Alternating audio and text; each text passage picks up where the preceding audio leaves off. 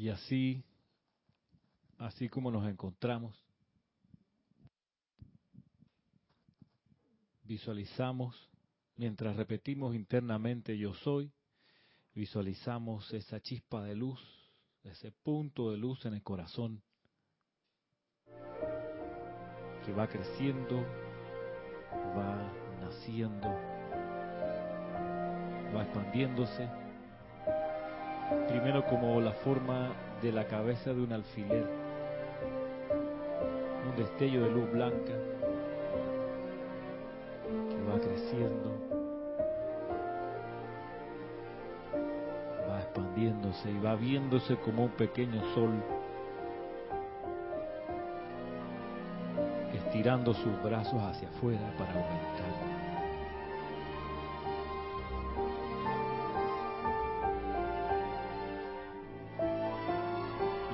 Mientras crece, crece, crece, ves desde adentro, en el centro de ese sol, la manifestación de la llama triple de verdad eterna, con los colores en el centro de un color dorado, al lado derecho de color rosa, al lado izquierdo tuyo de color azul, una llama triple flameando en el centro de este sol. Y a medida que la ves, la ves crecer también. Este es el asiento de Dios, el Padre, el Hijo, el Espíritu Santo en ti el origen del universo, tu fuente individual de energía, tu verdadero ser, cuyo nombre es yo soy. Yo soy. Yo soy.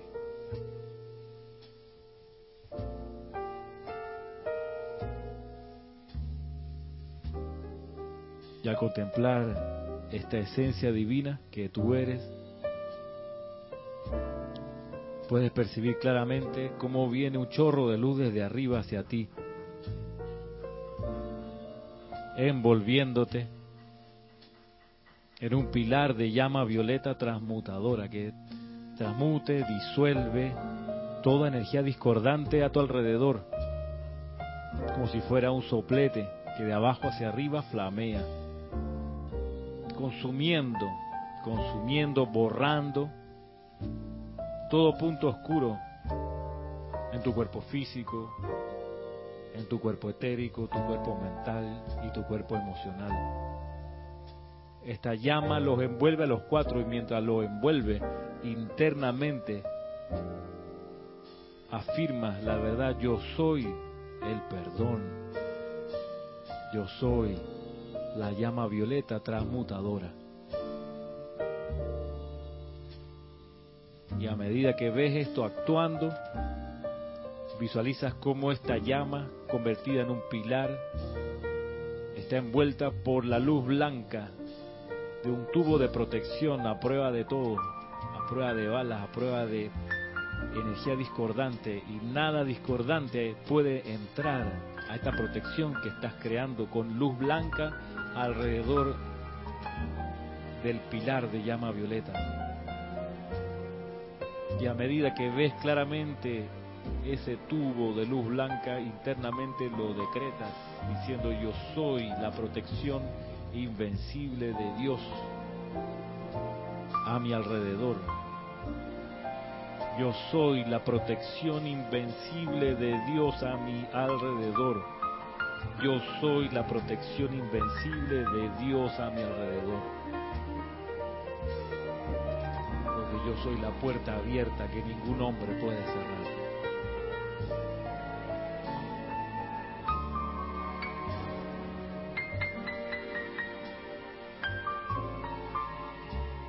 Tomando una respiración profunda, llenando completamente de aire tus pulmones cuando exhalas, abres lentamente tus ojos.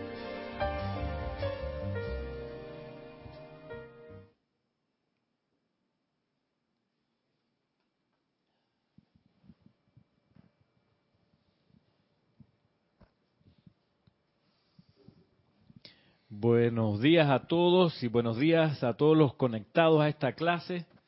Saludos, mi nombre es Ramiro Aybar.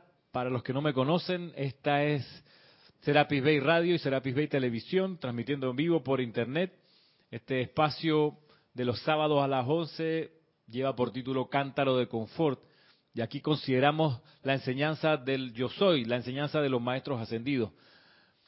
Pueden, como siempre, comunicarse con Edith, que está hoy en la cabina, si tienen alguna pregunta un comentario que hacer, por Skype. Ahí está la cuenta de siempre, Serapis Bay Radio. Y mm, nada más, antes de comenzar la clase, eh, recordarles que mañana domingo a la una de la tarde tenemos nuestro Serapis Movie del año, comenzando pues 2018, los Serapis Movie, para beneficio de Tomás. Serapis Movie son reuniones que hacemos aquí para ver, detrás de, esta bandera hay una pantalla, o está aquí arriba. Sí. Bajamos la pantalla y desde ese proyector pasamos la película, pero la gracia es parar y sacarle el contenido espiritual que tiene la película. Hemos visto desde mucho tiempo, una vez al mes nos reunimos. Y mañana tenemos episodio 7 de Star Wars. Una película sorprendente que por la, por la vieja guardia ortodoxa de los fans de, de Star Wars fue muy criticada por alguna serie, de cuestiones. Yo creo haber podido encontrar luces que no había visto. La, yo la he visto como tres veces eh, de repente me di cuenta que hay cosas, a la atención acá, a la atención acá, me di cuenta que hay cosas que no había visto y que son de gran impacto espiritual ahí en la película, entre toda la historia, la aventura, los dramas entre un bando y otro, hay toda una, reflexión acerca de, la libertad y acerca de, porque este episodio se llama El despertar de la fuerza. Entonces la gracia es encontrar durante la película cómo es que la fuerza despierta entonces, claro, la fuerza, la divinidad en uno estamos hablando. Ni hablar de, otras consideraciones que, saltan a la vista cuando uno la ve de distintos ángulos y te das cuenta que también es un discurso, la película esta, acerca de la posición del Estado y el ser humano, del mercado y el ser humano, eh, etcétera. No lo quiero adelantar mucho más. Pero mañana a la una, los que quieran venir, pues, o sintonizarse con nosotros, episodio 7 de Star Wars. Y, eso, pues el día domingo 21, transmisión de la llama de la ascensión a las 9 de la mañana. Pero bueno, eso es la próxima semana, 21, domingo, a las 9. Sea como sea, estamos aquí hoy para avanzar o profundizar o como queramos decir, la conciencia que tenemos acerca del Espíritu Santo, que es, nuestro tema desde hace unos meses hasta acá. Las clases pasadas tocamos así de tangencialmente qué sería esto de discípulo del Espíritu Santo. Y yo no quiero que esto parezca una clase de catequesis, ni mucho menos, porque pudiéramos quedar con, con, con más esos grandes títulos y sin saber de qué se trata, sin entender la utilidad práctica de eso. Y la idea de hoy es poder profundizar en la aplicación práctica de, de qué es ser discípulo del Espíritu Santo, recordando que el Espíritu Santo es una actividad de la divinidad que no es católica, que viene de mucho antes que los católicos con muchas otras cosas la apropiaron y las plantean como propias, pero eh, el Espíritu Santo como ser es una conciencia que viene evolucionando con la humanidad desde hace mucho tiempo atrás. Y de hecho, además de, de esa actividad del Espíritu Santo, sabemos que esa actividad la dispensa un maestro ascendido, conocido como el Mahacho Han, uno de los seres más eh, desconocido por mucho tiempo de los ámbitos esotéricos porque maneja un poder que tiene que ver con, la vida de la naturaleza y la resurrección espiritual de la humanidad. Por eso estaba como oculto en los retiros, en los templos, metido en los lamasterios, por allá, los secretos de cómo contactar al ser que manejaba estas fuerzas vitales de la tierra con la teosofía y después con la actividad yo soy el puente de la libertad se devela que ese ser tiene un nombre un cargo que es el Mahacho Han que significa gran director, Maha Gran Chohan director, como Mahatma Gandhi, Maha Gran Atma, alma, el gran alma le decían a Gandhi, este abogado hindú de la independencia de la India y de muchas otras cosas más. Bueno, Chohan es este ser que tiene por actividad dispensar el Espíritu Santo. Y decíamos que en el mundo católico cristiano el Espíritu Santo está metido en el calendario en la fiesta de Pentecostés, que de nuevo no es una fiesta propia de los cristianos, si bien ellos la usan, y está bien, pero una, una, una celebración que ocurría en el mundo judío que se le llama Shavuot, que es 50 días después de la liberación de Egipto, que sale el pueblo judío al desierto, 50 días después es cuando le bajan la ley o la enseñanza a Moisés. Eso ellos lo celebran justo o en el momento en que los católicos luego dicen, bueno, aquí es Pentecostés, es el mismo fin de semana. De modo que, claro, eso ha venido por las eras como patrimonio de la humanidad, digamos, hasta que en la teosofía, en 1875, comienza la, entrega de estas claves que estaban metidas de manera oculta en la Biblia, en el Antiguo Testamento, en el Nuevo Testamento y en otros textos, pues también del ocultismo. Amanece el siglo XX, viene la ley abierta, actividad yo soy, I am activity en inglés, y eh, el puente de la libertad de Bridge to Freedom en inglés, que a través de los cuales los maestros ascendidos descargan la enseñanza de esta era. Sabemos luego que cada mil años, perdón, cada cien años hay una entrega adicional de, de la faceta de la verdad. Y entonces tocaba, pues, el siglo XX y en el siglo XX se devela esto, que el Mahacho Han es el maestro ascendido encargado como especialista de dispensar las corrientes espirituales de vida en la naturaleza y en la humanidad. Ahí donde uno se entera que los maestros ascendidos son especialistas en algo. Y Serapis Bey, que es maestro ascendido, especialista en el cuarto rayo. De los siete, Serapis Bey es especialista en el cuarto rayo y a través del cuarto rayo es donde viene la humanidad todo lo que tiene que ver con el arte con y todas las manifestaciones del arte desde la arquitectura, las cosas más, más mentales y concretas, hasta la música, todo el, todo el, influjo y la, la, protección y el, el, cultivo del arte es, un empuje de Serapis Bey como especialista, como maestro ascendido. Y, y por eso el maestro ascendido Serapis Bey maneja de las cualidades del fuego sagrado la llama de la ascensión, porque con el arte es que las, las sociedades ascienden, con la cultura a través del arte es que una, una sociedad avanza, una sociedad que se empobrece, en todos sentidos es una sociedad que no, cuando no cultiva el arte, es una sociedad que se contrae. Eh, cuando uno ve que, el, arte lo tratan de constreñir y lo tratan de, de, de chabacanizar, mostrándote como arte cuestiones que no lo son, pero te dicen eso es arte y es algo súper sencillo y chabacano, es un, es un, estamos en, un momento o, ante una experiencia de empobrecimiento no solo del arte, sino de toda la sociedad.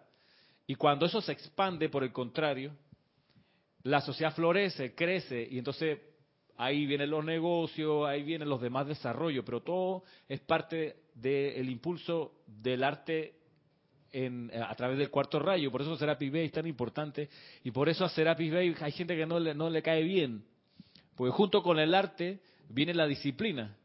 Porque para ser buen artista, uno tiene que ser disciplinado. Uno lo sabe. Cuando uno estudia un instrumento, uno tiene que agarrar una rutina y decir, bueno, como decía el profesor Ingram, Jaime Ingram, del, concurso internacional de piano, este genial músico panameño que ha, dado tanto por, la música acá, él decía que los pianistas tienen que aprender a la brava, es decir, fajarse 8 o 10 horas al día si quieren ser realmente buenos.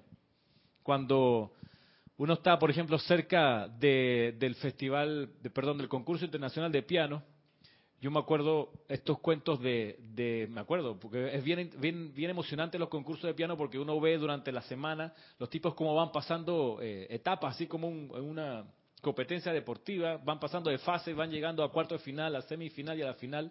Algo así ocurre en los concursos de música y en el de acá, por ejemplo, me acuerdo de un caso de un, de un representante de la China Popular hace unos 5 o 6 años atrás, que estaba en las semifinales y tocó su concierto semifinal y uno lo veía que él, él, estaba como, como complicado tocando. Y luego de él tocó alguien que fue descollante, puede ser una rusa, que fue que la sacó el estadio, la tipa putri, encendió el piano.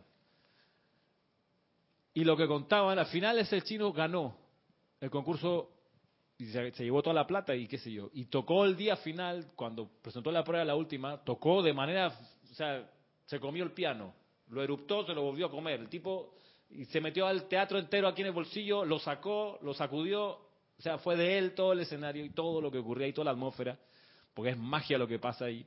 ¿Y por qué? Porque él, salió de su presentación en la semifinal con la idea que no había tocado lo suficientemente bien y para ganar tenía que tocar diez veces mejor. El tipo además, o sea, no estamos hablando de, que se tocan eh, los pollitos dicen, ni, ni, ni, ni, de canción de cuna, no, esos dos temas así de 45 minutos, un tema. Y le toca ese, en ese momento, en esa prueba, tirarse tres de eso de 45 minutos. Tú dices, ¿cómo se aprende tanta nota al tipo? De memoria, no que leyendo con alguien que le pasa la página, de memoria, hermano.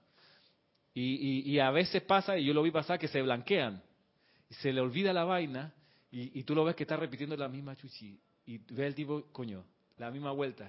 Y ahí ya no venía la repetición, pero el tipo está repitiendo porque se le fue la onda. Y la gracia es que, primero que no se note, y si se nota, salir airoso de eso, ¿no? Y, y agarrar por ahí que no es solo una prueba de ser buen músico, sino tener autocontrol y un montón de cosas, de concentración y demás. El asunto es que, claro, al final, ¿cómo es que ese chino logró ganar el concurso? Porque salió del toque anterior, del día anterior, de la semifinal, y se fue a practicar. Apenas durmió esa noche repasando una y otra vez los temas que tenía que presentar para la final, una y otra vez, una y otra vez, una y otra vez, una y otra vez. Tocó como nadie, encendió el teatro y ganó la final. Estamos hablando de disciplina. Estamos hablando de objetivo que se quiere conseguir. Tú dices, uno, un país como China, una de las gracias de la China popular es que bate, Marisa, todos los años bate los récords de, de superación de la pobreza. Los objetivos del milenio, Naciones Unidas, que son 15 o 10, no, son 15. Uno de ellos es superar la pobreza, subir el índice de calidad de vida a cierto nivel a nivel mundial. Y el mundo lo está consiguiendo, pero no porque todos los países lo están logrando, sino porque China está arrastrando para arriba un montón de estos indicadores, porque le están subiendo la calidad de vida a la gente. Están sacándolo, sacándolo de la pobreza y volviéndolo clase media y qué sé yo. Eso, asociemos ese dato con el siguiente. Cuando fue la Olimpiada de Beijing, 2008 creo, en la, en la inauguración, no recuerdo el nombre del pianista, un pianista chino tocó en ese gran estadio en la inauguración. Cuentan que después de ese toque, como se difundió por todas partes y transmisión a cadena nacional dentro de la República Popular China, cuenta que pronto había algo así como 10 millones de estudiantes de piano. Imagínate, la, a la cantidad de población, 10 millones. Eso necesariamente impacta en el ascenso de la calidad de vida de esa población, porque estás metiendo 10 millones de seres, 10 millones de chispas divinas a disciplinarse en pos de la belleza, o sea, en pos de más alto y mejor. Entonces, claro, eso empuja hacia arriba todo lo demás. En fin, hablando de especialistas, maestros ascendidos, Serapis Bey y la hermandad con él son los que patrocinan, empujan, protegen, custodian a esta gente. Y por eso, como les decía, es un maestro ascendido que no es muy conocido, no es muy famoso, porque tiene la vara de la disciplina. La gente no le gusta la disciplina, le gusta lo fácil. ¿Sí? Me, mandaron una vez un, meme de, lo que es el reggaetón. Y el reggaetón, el meme era un piano con tres teclas. Dos blancas y una negra. Este es el reggaetón. Claro, porque es súper sencillo. En vez de todo el universo de las ocho octavas, o cuantas sean, y que tres nada más. No es que está mal, sino que es una super reducción del universo a pocas variables. Por eso, ¿cómo, cómo se va a aspirar a, expandir conciencia? Si es poquito, dime. No es por hacer, no es por hacer alarde de, de, la agrupación de rock que a mí me encanta tanto y que tenía 40, tuvo hasta cuarenta y tantos años tocando. Yo verifico los álbumes que ellos de los lanzamientos que hicieron. En ¿Qué, banda? Rush, Rush, R-U-S-H, canadiense. Y yo todavía no he encontrado, ellos tiraron como, ponte que, eh, ¿cuántos álbumes vamos a poner una cifra? Por álbum eran 10, 10 canciones, 10. Y sacaron como, en 40 años, como 40. 40 por 10, 400, 500, facilita. Y yo no he logrado percibir todavía que una siquiera se parezca a la otra. Eso es genial, eso es magnífico. Ellos mismos son los compositores y los mismos, ellos mismos son los, los letristas. El, baterista es el letrista y, los, y, el guitarrista y el, y el bajista son los, que componen. En cambio, yo en el reggaetón, muy por el contrario, yo veo que lo único que cambia ahí, el ritmo no cambia. Eh, eh, o sea, eh, la manera propiamente no cambia. Lo único que cambia es la letra. Y eso es un coro repetido.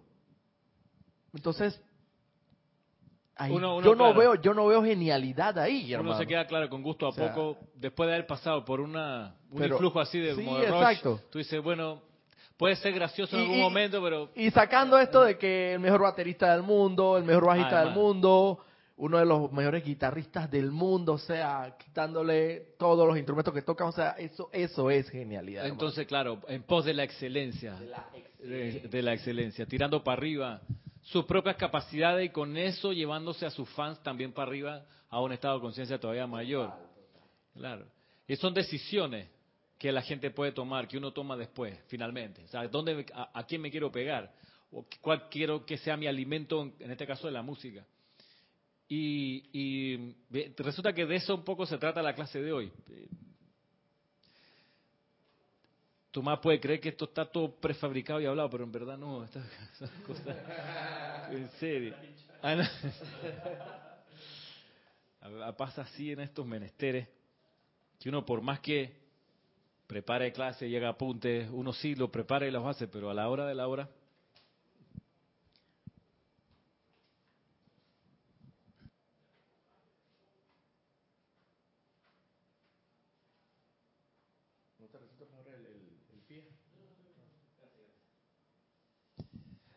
Decía la semana pasada acerca del discípulo del Espíritu Santo. Yo creo que esto se vuelva algo práctico por nosotros, para que nos sirva en nuestro día a día.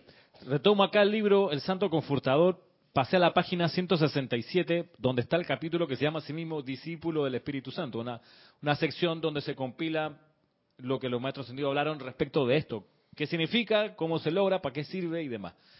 Voy a leer la introducción y después lo siguiente. Dice así. Este es el Mahachohan. Dice, en cuanto a mostrarle el sendero a otros, no hay mejor manera que mediante el ejemplo. Ya Están haciendo una reparación aquí. en la- En cuanto a mostrarle el sendero a otros, no hay mejor manera que mediante el ejemplo. Yo hubiera sabido esto, o lo hubiera leído, lo hubiera tomado la real importancia, no hubiera perdido plata en regalar libros a los que yo creía que les podía entusiasmar. que, Mira que encontré esta vaina, pa, y le regalaba el libro acá de, de la editorial que al final no los veían, no los ven, nunca me comentaron para atrás si les había parecido. Siempre queda la esperanza de que a lo mejor ese libro en esa biblioteca, en esa casa, alguna visita algún día la humille y le llame la atención y le despierte. Pero bueno, también esto a uno lo precave de no andar haciendo proselitismo. Dije, esto, esto lo voy a llevar a las casas, voy puerta a puerta. No, hermano. En cuanto a mostrarle el sendero a otros, no hay mejor manera que mediante el ejemplo. Dice, permítale a otros ver que ustedes viven y actúan como si fueran representantes de un maestro ascendido de la tierra y realmente lo serán si llevan a cabo los preceptos del código de conducta para un discípulo del Espíritu Santo. Marisa, llamando a Marisa.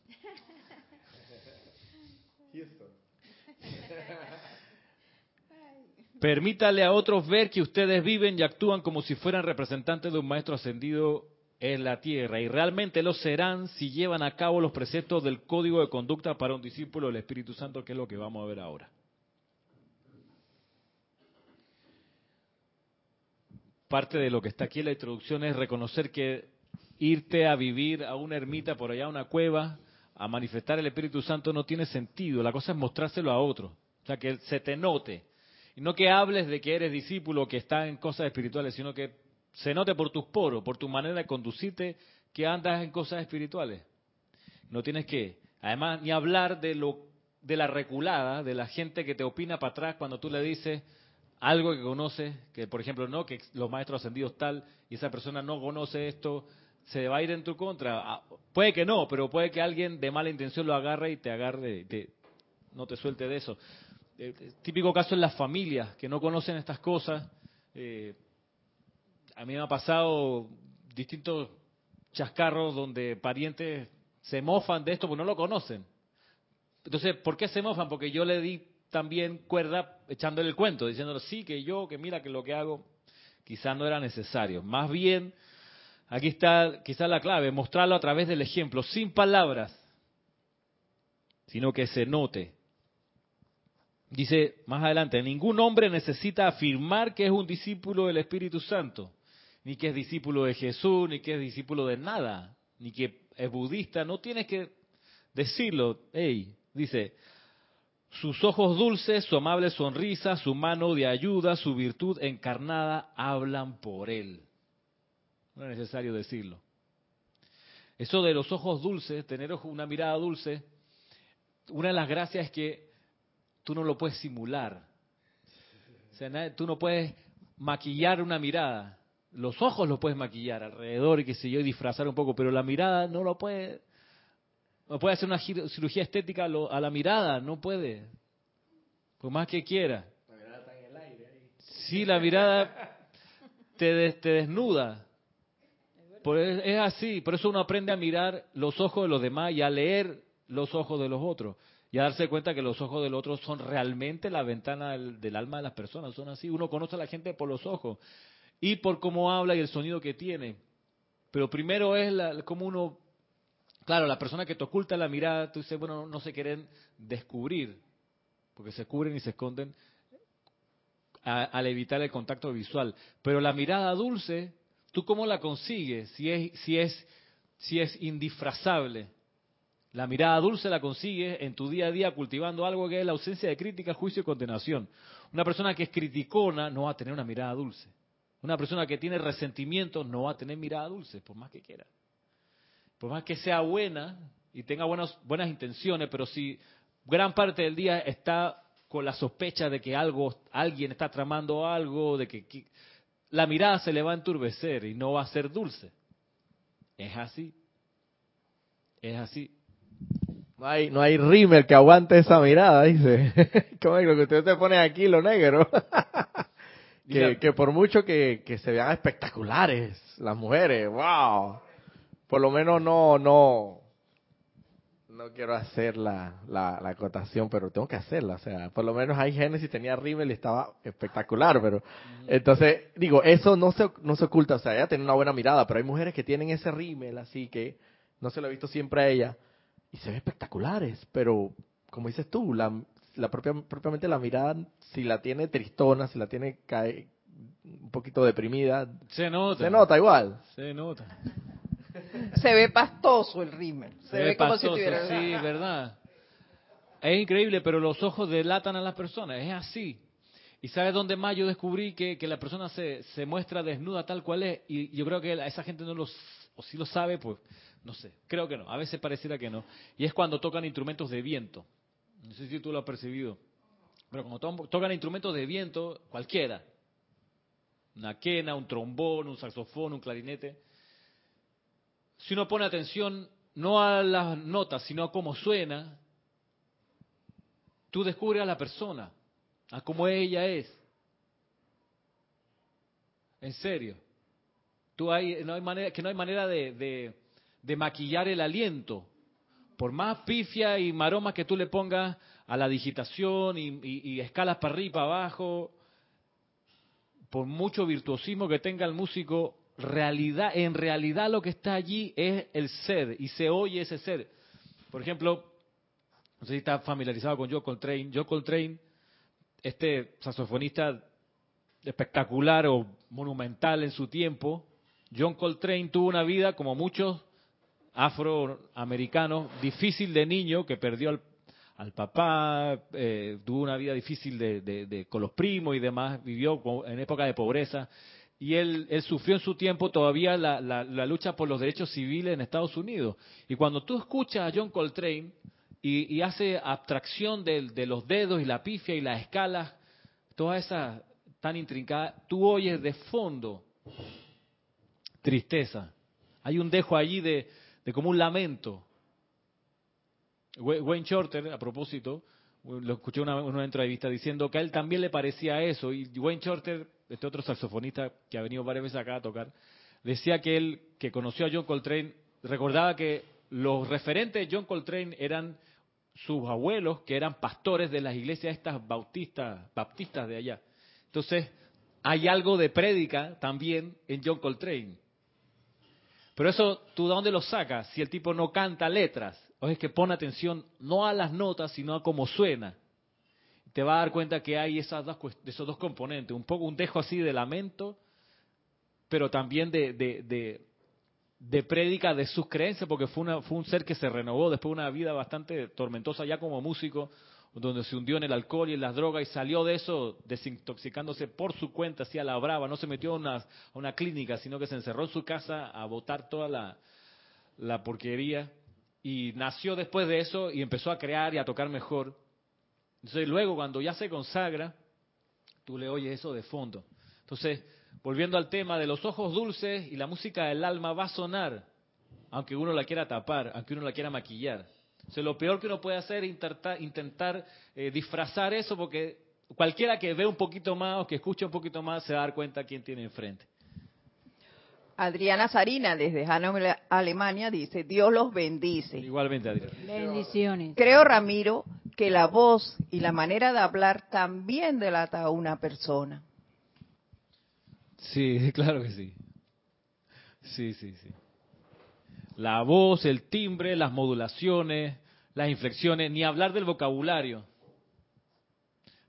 Yo soy docente y, cuando me encuentro con estudiantes que para todo usan la palabra cosa, digo, estamos en problema. Es decir, tengo trabajo que hacer. Vamos a hablar de expandir tu vocabulario, porque no todo puede reducirse a la palabra cosa. Pásame la cosa, el coso ese. Ya eso tiene tiene un nombre, hermano. Entonces dile como, como es y así. En Chile es la cuestión. Sí, por la cuestión. No que la cuestión. La cuestión resuelve bastante. Sí. Una muletilla, exacto. Idiomática, ey. Si uno se, se queda en pocas palabras, su conciencia no se expande. Aprender vocabulario y leer no es solo cuestión de, de, de hábitos, sino cuestión de expansión de conciencia. Y a veces pasa que la gente cree que lee mucho porque lee el periódico y lo que está haciendo es nada más circunscribiendo su conciencia a la conciencia del que escribe los artículos, que cada vez son más chicos a favor de mayor espacio de publicidad en las páginas. Entonces tú dices, ¿cuál es el vocabulario? ¿Cómo se va a expandir esa conciencia si cae más cortita? Dime. Dios les bendice, dice Marta Silio desde Córdoba, Argentina. Hola Ra- Marta. Bendiciones. Bendiciones. Ramiro, es tan gráfico el tener una persona al frente y ver sus ojos, si puedes sentir lo que pasa dentro y a ello sumarle la postura física, uno puede hacer una lectura de lo que ocurre dentro de esa persona. Totalmente. Entonces, de nada sirve decir que uno es tal y igual cosa. De nada sirve que uno diga que es discípulo del Espíritu Santo. De nada sirve que tú digas por ahí, por ejemplo, si te tocó la vuelta del destino, ser presidente de la República. ¿Para qué lo dice? O sea, el presidente de la República se debe notar sin tener que estar con la banda presidencial, sin los escoltas. El tipo debe tener una, una conciencia tal que se nota a la legua. El tipo que viene caminando ahí es un presidente de la República, tú perdóname. Hay unos que no son presidentes y parecen presidentes. Parece- y al Y revés. al revés, los que son presidentes a veces no lo parecen. Claro. Por eso es que a veces dicen, que chuleta, com- compa, usted nada más se pone un saco y es mismo procurador. Y yo, "Guau". Claro. Pues sí, y lo primero para llegar a una posición es desarrollar la conciencia. Después llegará la posición de manera natural. Si tú quieres ser procurador de la República aquí en Panamá, que es el director del Ministerio Público, ¿no? Tú quieres ser el director del Ministerio Público, tienes que tener esa conciencia primero y observar cómo lo hacen los buenos procuradores de la nación, cómo caminan, qué piensan, cómo hablan, de qué temas hablan, y un día de repente va a estar compitiendo para esa, para esa posición. Volviendo acá. Ningún hombre necesita afirmar que es un discípulo del Espíritu Santo. Sus ojos dulces, su amable sonrisa, su mano de ayuda, su virtud encarnada hablan por él. Dentro del individuo que realmente ama a su prójimo como a sí mismo se estremece la renovación del Espíritu del Altísimo. El dulce perfume y esencia de la divinidad que se vierten a través de tal persona acarrean paz, esperanza, fe, gracia, sanación e iluminación espiritual. Aun si tal discípulo no pronunciara palabra en el curso de toda una encarnación, el Espíritu de Dios a través de él haría más que mil fanáticos cuyas almas todavía están trancadas en contra de la amable presencia. Y eso como introducción nos sirve para revisar el código de conducta para un discípulo del Espíritu Santo, como les comenté. Lo primero que dice aquí, el primer artículo de este código es estar siempre consciente de que aspiras a la expresión más completa de Dios y consagrar todo tu ser y tu servicio a dicho fin, según está tan hábilmente expresado en el primer mandamiento. Ok, ¿cuál es el primer mandamiento? ¿Quién me puede decir? Haciendo, sí, esa es la clásica, repetir la pregunta para pensar mientras tanto. ¿Cuál es el primer mandamiento? A ver si recuerdan cultura general. Podemos eximir a Tomás por hoy. En esta pregunta, en esta pregunta, sí. La voy a meter la pata. Yo estoy pensando en literatura cristiana, judía, judía cristiana. El Antiguo Testamento tiene que ver, con eso. amar a Dios por sobre todas las cosas. y strike, strike. Strike. Sí, sí, sí. Oh. Tiró la pelota por arriba del travesaño, hermano. Falló. Yo quería protegerte de esto. pero Marisa sí sabe cuál es el primer mandamiento.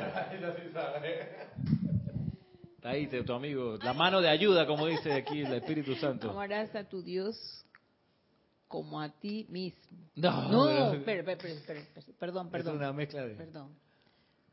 Amarás a tu Dios... por sobre todas las cosas. Sí, exacto. Tiene, ahí es. no, ese no es el primer mandamiento. Este no es el primer mandamiento. Roberto, primer mandamiento, ¿no? ¿Puede decir honestamente? No sé. No me acuerdo. Primer mandamiento. Amarás a... No, ese no es el primer mandamiento, Maritza. No, el primer mandamiento comienza diciendo, yo soy Jehová, tu Dios que te saqué de Egipto, la tierra de esclavitud. Dos puntos, ahí viene el primer mandamiento. Amarás, no es ese, Marisa. No está bien. Okay. Dos puntos. No tendrás dioses ajenos delante de mí.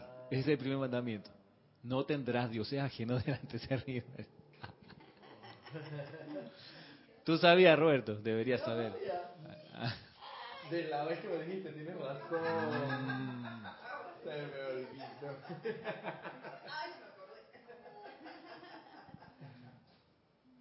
No, tendrás, no tendrás dioses ajenos delante de mí. Ese es el primer mandamiento. ¿Eso qué rayo significa? Significa aspirar a lo máximo todo el tiempo.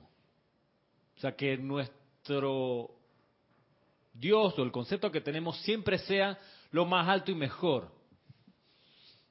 ¿Cómo se traduce eso? Por ejemplo, yo además soy estudiante de Derecho. Estoy estudiando, voy para segundo, casi tercer año, por ahí. Y yo sé, o sea, en, base a esto, ¿cómo esto se aplica para mí? Que yo tengo, o sea, es como una disciplina autoimpuesta. Yo tengo que sacar 100 de arriba abajo, en todas las materias, todas. O sea, aspirar a lo más alto, 100. En realidad, mi objetivo es sacar 150. No existe, yo sé. Pero prepararme para las evaluaciones de tal manera que si hubiera 150, yo ganarme esa nota 150. Y, lo digo como ejemplo, no por vanagloria, sino por ejemplo, solamente por ejemplo. Ayer di un examen para ver si daba o no daba presencialmente la materia de inglés. La universidad tiene la, mm, política de que si uno aprueba un examen de nivelación, no da la materia. Si lo aprueba, ¿para qué va a dar la materia? Porque ya tiene los conocimientos. Porque de hecho hay muchos estudiantes bien formados en inglés que salen de las escuelas, ¿para qué van a perder tiempo y plata pasando otra vez inglés en la licenciatura. Entonces, uno lo hacen dar un examen y si lo aprueba, paga un tercio de lo que costaría la materia y da y ya queda la materia por aprobada. Me parece sensato. Ayer fui a dar el, fui a dar el, el curso de inglés, el, el, perdón, el examen de inglés. El inglés yo lo he ido practicando a lo largo de la vida, ¿no? Pero hace un tiempo me, puse a la tarea de que, como sé que tengo que ser mejor en inglés, aspirando a la expresión más completa, como dice acá, yo, por ejemplo, tengo el, hábito de tanto en tanto de agarrar las noticias, de leer las noticias que pasa el New York Times. Y así practico un poco el inglés, palabras que no conozco, busco la definición y voy así de a poquito refrescando y, adquiriendo nuevo vocabulario. Eso por un lado. Por otro lado, en los tranques de la ciudad, para no estar aburrido, y no perderme, no distraerme, no angustiarme a, quizás del tráfico, pongo por podcast los, noticieros que cada, cada 12 horas publica la BBC de Londres en inglés, las noticias del día, que ya más o menos sé de qué se tratan, entonces la escucho en inglés y entonces, ah, sí, claro, voy entendiendo, porque ya me sé la historia en español. Y entonces voy como aceitando el conocimiento en inglés. Claro, ayer el examen era de 100 preguntas en 60 minutos que había que contestar por la computadora. La gracia es que uno lo contestaba, iba seleccionando la mejor respuesta, pa, pa, pa, pa, pa, y sale uno de la clase, baja la escalera y te da el resultado ahí en la oficina. Así que no había un profesor de por medio corrigiendo, sino que era automático. Entonces, yo necesitaba tener aprobado el nivel 1, porque la licenciatura de esta, esta solo pide nivel 1. Aprobé hasta el nivel 3. O sea, logré contestar las 100 preguntas en los 60 minutos. Me sobraron algunos minutos y era un examen largo y un poco cansado porque hay que estar ahí pendiente. Y cuando bajo me dan el resultado, me dicen, bueno, ya pasó, o sea, tiene, la, tiene el conocimiento para tener por aprobada la materia esta de inglés. ¿Cuál fue la actitud? Como les digo, antes de que viniese esta evaluación, llevo yo un par de años tirando para arriba lo mejor que puedo mi conocimiento de inglés, aspirar a la. Aspira a la expresión más completa de Dios y así tratar de hacerlo con todo, ser bueno siempre en todo, en lo que sea. Y algo que uno aprende en la música que sirve para la vida entera es desarrollar la atención en los detalles.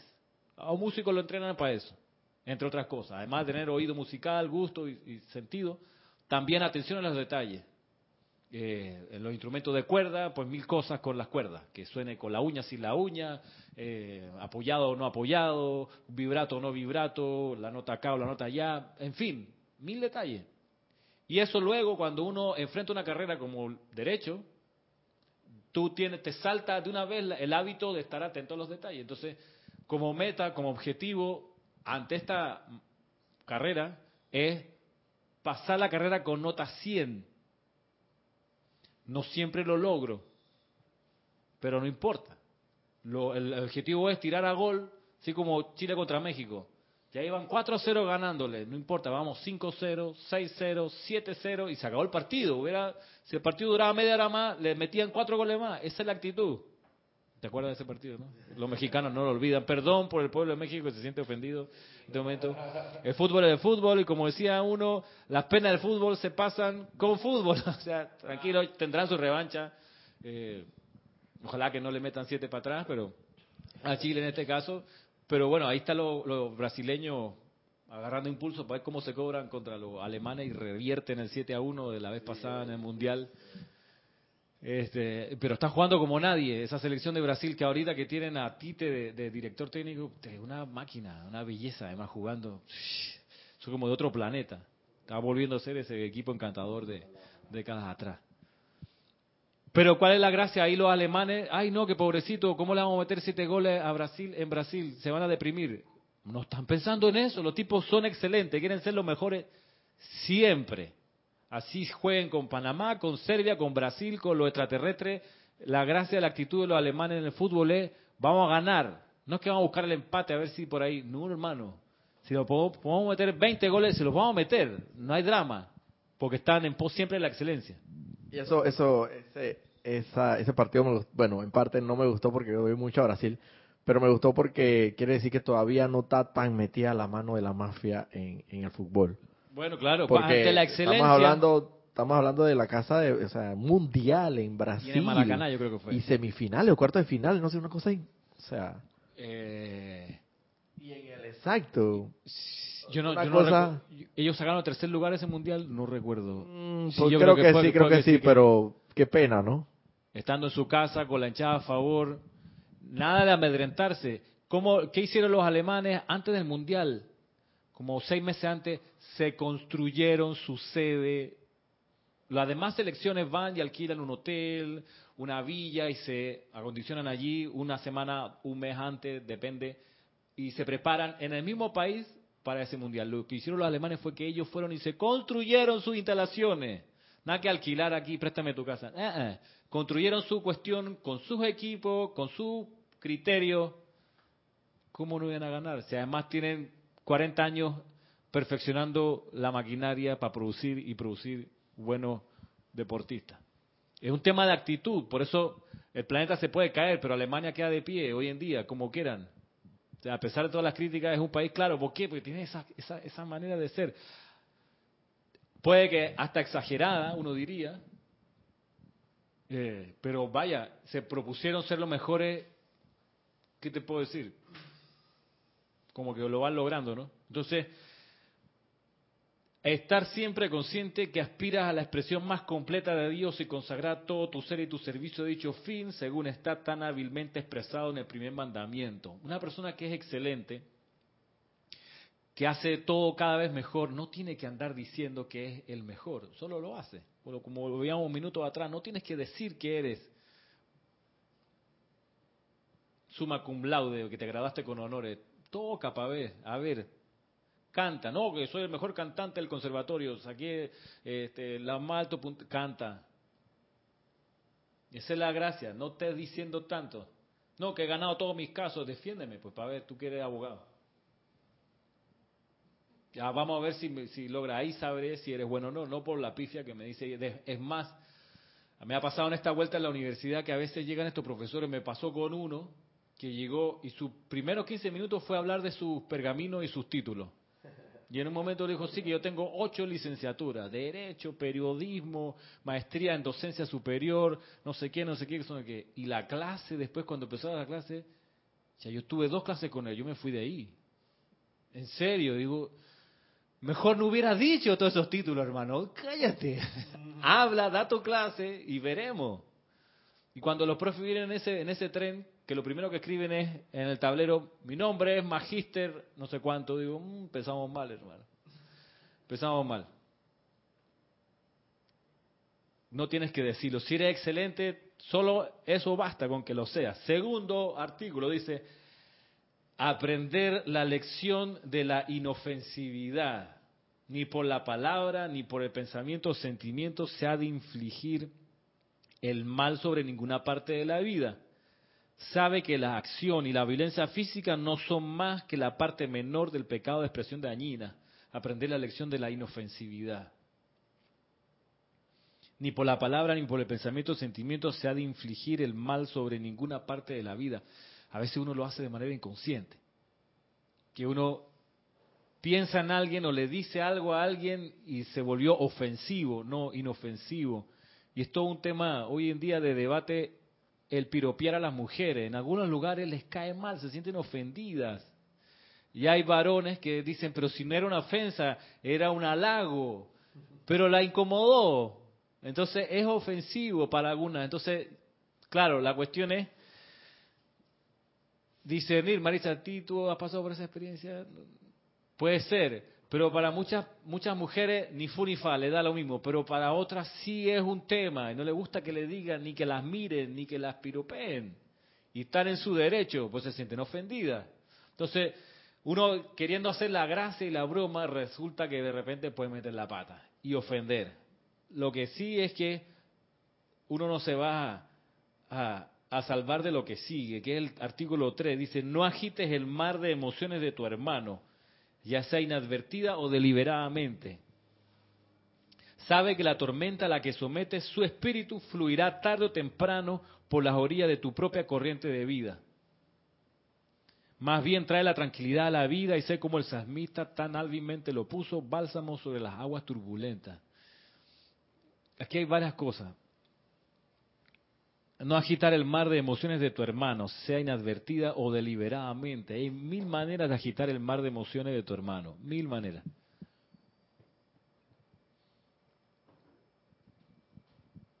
Hay una que es la clásica, que es, la broma pesada, de ponerle un apodo a alguien y hacer correr ese apodo como dice luego, hey, no te sorprendas que la tormenta a la que somete el espíritu de esa persona tarde o temprano va a aparecer por la orilla de tu propio ser. Y alguien tarde o temprano te va a poner a ti un apodo. Bien chévere. O bien hostil. ¿Es así, Roberto? Es así. No, verdaderamente. Yo, eh, yo pienso que eh, me suena un, poquito al karma que es de lo que menciona ahí. Eh, y yo siento que hay personas que, yo, o por lo menos en mi caso particular, siento que muchas de las cosas que por ahí no llegué a hacer bien o, o alguna actitud destructiva que pude haber tenido en algún minuto, llegó la hora de pagar cuando yo quise cambiar. Porque el mundo te, te lo cobra. Porque tú no porque yo creo que en el mundo de hoy cambiar es muy difícil, sobre todo en un medio cerrado donde tú has, donde lo has frecuentado como familia, amigos. Eh, cuando tú quieres cambiar el medio, eh, hay una resistencia. Y ahí llega la hora de tú, como dice ahí, ser el ejemplo y, me acuerdo, me acuerdo de lo que tú dices de, de, la, de la tercera parte de ah, ¿cómo se llama? No, de la mafia, eh, Al Pacino. No la vi. El padrino, el padrino, el padrino, gracias. Tercera parte del padrino donde ya Michael se quiere salir de la mafia y no puede porque lo buscan siempre a alguien para resolver algo y él mismo, dice, puta, cuando ya me quería salir, no me dejan y echa para atrás un, drama que si la vieron, si recuerdan, con la hija, ya, ya está, quería estar libre de todo eso y nada, hermano. Pero a propósito de lo que tú dices, eh, efectivamente esto está hablando de la ley de círculo, la ley de karma, de causa y efecto. Algo que recordar de la ley de causa y efecto es que cuando el karma regresa a uno, que todos los días regresa algo de, ese, de esa energía, sea constructiva o destructiva, siempre regresa de manera inteligente. Porque la energía destructiva o constructiva siempre sabe quién fue su creador. De modo que el, karma de uno nunca le va a pegar a otro, siempre le va a pegar a uno. O sea, no es que hay error de fallo, que, daño colateral, que el, que el misil se desvió 100 metros. Aquí la, vida es inteligente y tarde o temprano llega al mismo sol de donde salió, que es la luz en tu corazón. Siempre va a regresar allí. dicho de otra manera, todo lo que uno vive, uno mismo lo creó, quiéralo o no, siempre es así. Por más que te lo vomite otra persona, eso siempre es contigo. Y eso es lo que le pasa a Han Solo en, en episodio 7 ¿Por qué Han Solo? ¿La vieron, no? ¿La vieron? ¿La viste? Sí. ¿La viste? Sí. Marisa, ¿no la has visto? La, en algún día la vas a ver, que te voy a cortar. Sí, la tienes. Voy a contar una parte de la película, Marisa. No, probablemente no viene. Pero voy a tener que contar una parte de la película. Ni modo. Pero ¿por qué Han Solo muere con la espada de su hijo? Eso es ley de causa y efecto. No es que, no es que el hijo sí estaba perturbado, claro, pero que esa perturbación del hijo dio pie a que a través del hijo pasara bastante karma destructivo que Han Solo se ganó por las travesuras que hizo durante las tres películas anteriores. O sea, Han Solo era un maleante, nos cae bien, es simpático, este, o hemos aprendido a que nos cae bien. Se levantó a Leia. Se levantó a Leia. Claro, pero la película también te induce a que Han Solo te cae bien. Pero sí, exacto. Pero si tú lo miras en frío, el tipo era un maleante, un traficante, no respetaba su palabra, engañaba a los demás. Ahí tú quieres que él muera plácidamente. No, hermano. La ley de círculo es la ley de círculo y le va a llegar, si no lo transmuta antes, con la llama violeta, pidiendo perdón, si no lo hace, ¿por qué ahora que va el Papa a Chile lo están esperando con bombas en, las parroquias? Han encontrado, han detonado un par de bombas y hay otras que la han desactivado. Y hay unos, rayados que dicen Papa Francisco, las próximas bombas son en tu sotana. ¿Por qué pasa eso? Porque hay gente mala y perversa, loca en Chile. No, porque una cosa que se llama ley de círculo, hermano, causa y efecto. O sea, tú entraste con la espada a catequizar a todas esas poblaciones y te llevaste por delante a los indígenas y te importó tres pepinos. Esa energía está allí, esperando que tú regreses para decirte aquí estoy. Es como el hijo abandonado por los papás tarde o temprano golpea la puerta y dice, ¿y usted quién es? No, yo soy tu hijo. Uy, ¿de dónde saliste? No, acuérdate, acuérdate bien. Exacto. Ajá, no, pruébalo, sí, vamos a probarlo. Y ahí está la prueba de ADN y Rubén Blade de repente sacó que tenía un hijo en Puerto Rico. Ya la máquina. Y lo reconoció, y claro que sí. ¿Por qué? Porque, bueno, la vida es la vida y la vida es inteligente. La vida busca a su creador siempre. La ley de círculo, ¿sabías ese bochiche, De que Rubén Blake tenía un hijo. sí, claro. Y él muy dignamente fue a reconocerlo, qué vergüenza, decía, qué vergüenza. Yo no sabía que esto había pasado tantos años que no lo vi crecer, no lo crié y ahora de adulto me lo encuentro, se me cae la cara, o sea, dignamente, vaya, tomó con hidalguía el hecho. Y es así, la vida es así. La energía destructiva o constructiva, porque karma también es constructivo, porque karma significa acción, punto. Puede ser constructiva o destructiva. Si es constructiva, te va a regresar de manera constructiva esa energía que va a regresar a tu llama triple y va a ir al cuerpo causal, que es lo que está retratado aquí en la lámina. La energía discordante o armoniosa, perdón, viene a la llama triple de regreso y va por el cordón de plata al cuerpo causal de lo que Jesús decía, los tesoros acopiados en el cielo, para allá van.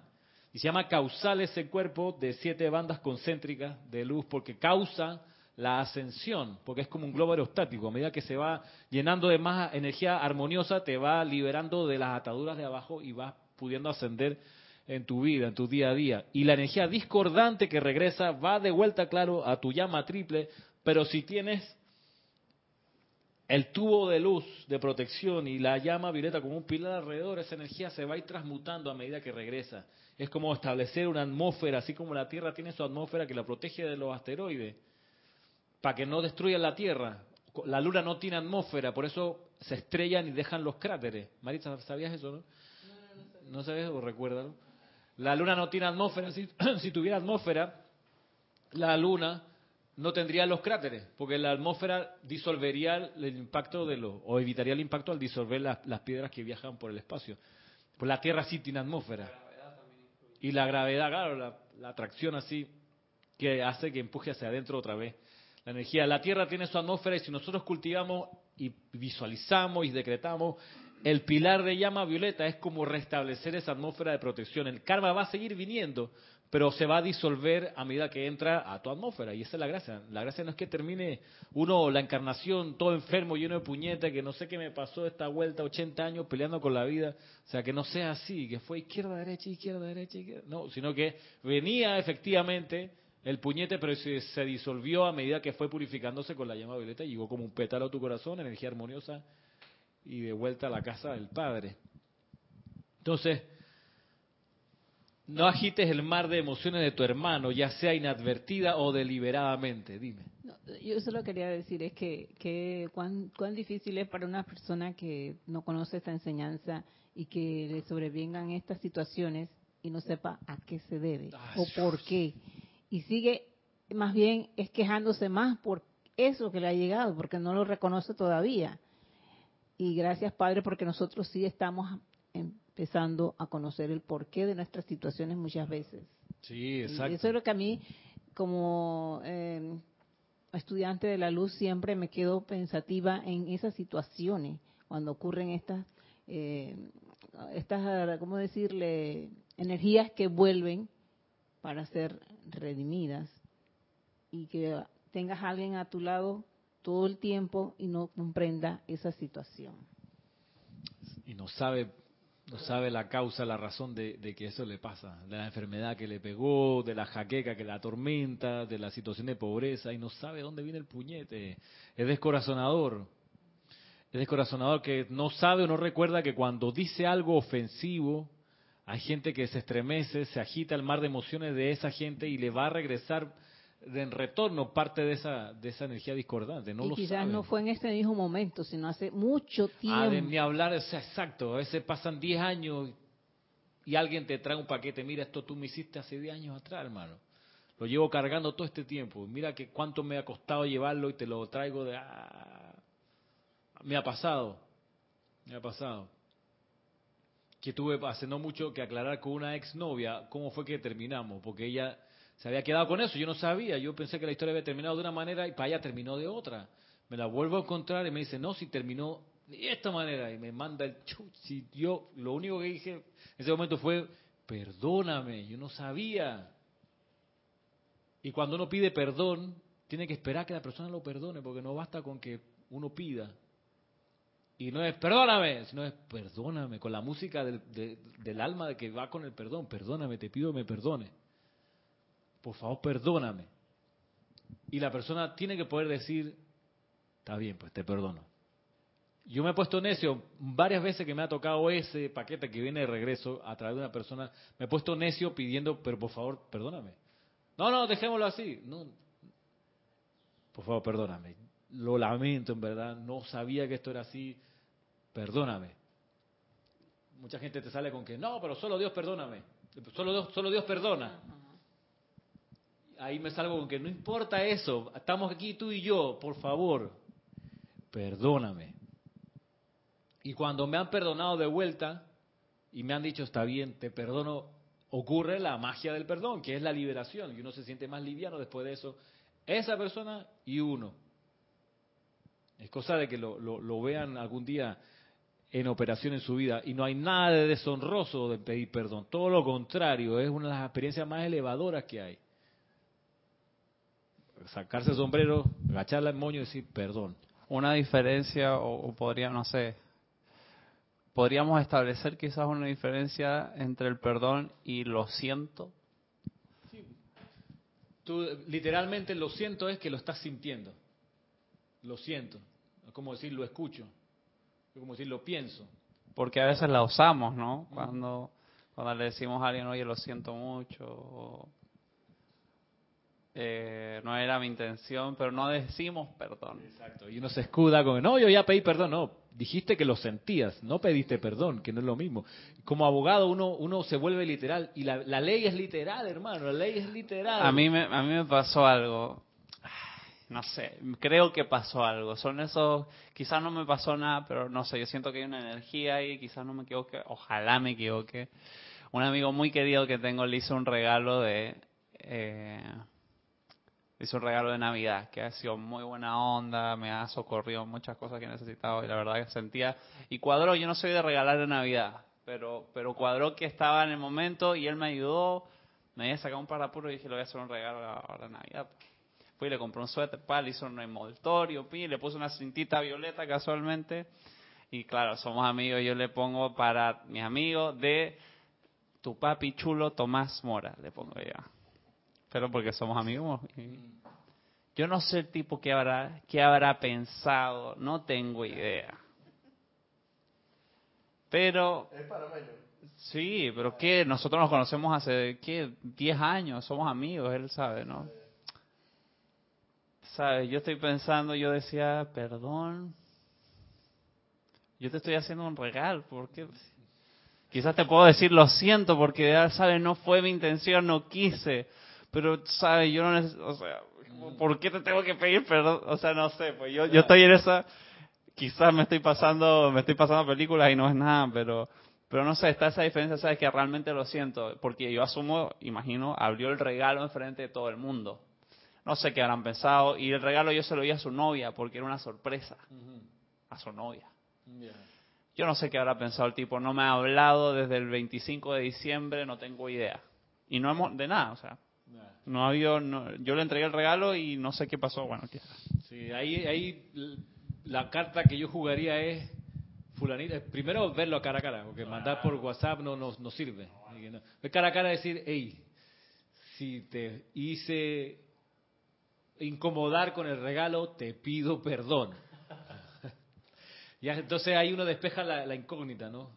Si la persona, y ahí hay que, son buenos momentos para, para, para, para evaluar cómo está la percepción que uno tiene, porque la persona te puede decir, no, déjalo, está ahí, no te, no te hagas problemas, pero hay que escuchar bien cómo los dice la música y uno tiene que percibir, es muy chévere porque uno percibe en realidad si hay algo ahí pendiente o no.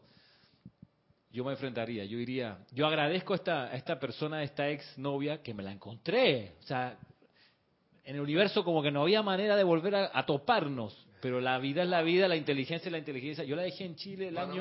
Ah, no, la dejé el, año 96. Ahí fue que... 95 terminamos. Me la vino a encontrar hace dos años atrás. Acá. Acá. Acá. Acá. Y era Chile. Ah. O sea que la energía lo buscó. La, claro, exacto. Tú no vas a ir para allá, yo voy para acá. Y vino la energía, y a través de ella, porque ella es la única que era, está implicada en el asunto. Cuando me echó el cuento, y ahí se me cayó la... Y ahí fue y me acordé de esto, perdóname, perdóname, en verdad, no sabía que esto había ocasionado en ti esta desazón, esta tristeza, lo que decir. Perdóname. Y en serio, fue como una, una burbuja que se explotó así, Se, se, se liberó algo que ella traía y terminamos súper bien, contentos de que se había hablado y se había transmutado. Esa es la gracia del perdón. Ahora, a veces uno no, no tiene a la gente así de cerca o puede que alguien haya desencarnado o vive en otro país y uno puede desde acá enviar efectivamente el perdón. ¿Y eso qué color tiene el perdón? El violeta del, del, dibujo aquí. Si tú visualizas a la persona, le puedes enviar no solo el pensamiento, también le puedes enviar el, hablarle a lo lejos o a la distancia y decirle yo te perdono te pido tu perdón, cualquiera de las dos modalidades. Y uno puede transmutar eso también de esa manera, pero ya estamos pasados del tiempo. Quedamos solamente hasta el artículo 3 de este código, tiene 15. En eh, las próximas clases avanzaremos con los demás. Les recuerdo, mañana los que quieran venir, Serapis Movie o que quieran conectarse a partir de la 1 con episodio 7 de Star Wars. Y el 21, transmisión de la llama de la ascensión a las 9 de la mañana. Muchas gracias. Bueno, será hasta entonces. Mil bendiciones.